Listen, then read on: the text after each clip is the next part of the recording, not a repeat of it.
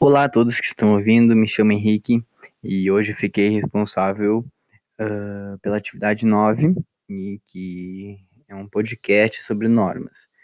Uh, normas, ela vai ser um documento aprovado por um órgão, órgão competente que irá fornecer regras, diretrizes, características uh, para um grau ótimo de ordenação de um dado contexto.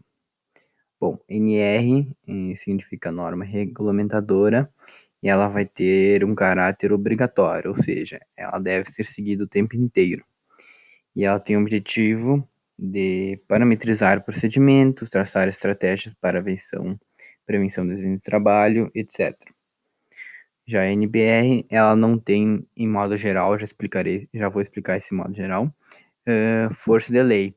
Mas, uh, contudo, algumas NRs elas obrigam que algumas NBRs sejam cumpridas. E a NBR ela tem o objetivo de orientar o profissional da construção acerca de alguns uh, materiais, produtos uh, e padronizar esses processos produtivos. Bom, a NBR ela é dividida em várias etapas, vários tipos, e eu vou falar um pouco sobre eles agora. A norma de procedimento ela vai estabelecer rotinas e condições para execução desses procedimentos, como já dito pelo nome. E a NBR 5674, chamada manutenção de edificações. Agora a norma de especificação.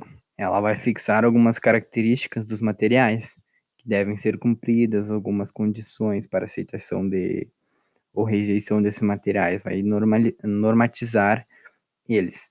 NBR, um exemplo é NBR 13207, gesso para construção civil.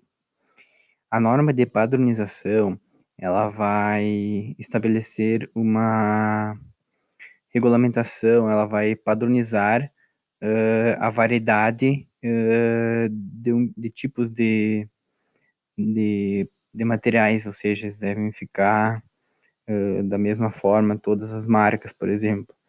Um exemplo NBR 10569, chamada Conexões de PVC rígido conjunto elástica para coletor de esgoto sanitário, tipos e dimensões. A norma de método de ensaio, ela vai prescrever uh, a maneira que se deve uh, fazer o método de ensaio para obter uh, algumas características desse material. É um exemplo NBR 6467 chamada agregados, determinação do enxamento do agregado miúdo, o método de ensaio. Bom, outro tipo é a norma de classificação. Essa norma de classificação, ela vai destinar-se a designar, distribuir ou subdividir conceitos, objetos de acordo com uma determinada sistemática. NBR 13817, chamada uh, placas cerâmicas para revestimento. Uh, outro tema, é outro tipo, é a norma de terminologia. Ela vai uh, visar o estabelecimento de uma linguagem universal uniforme.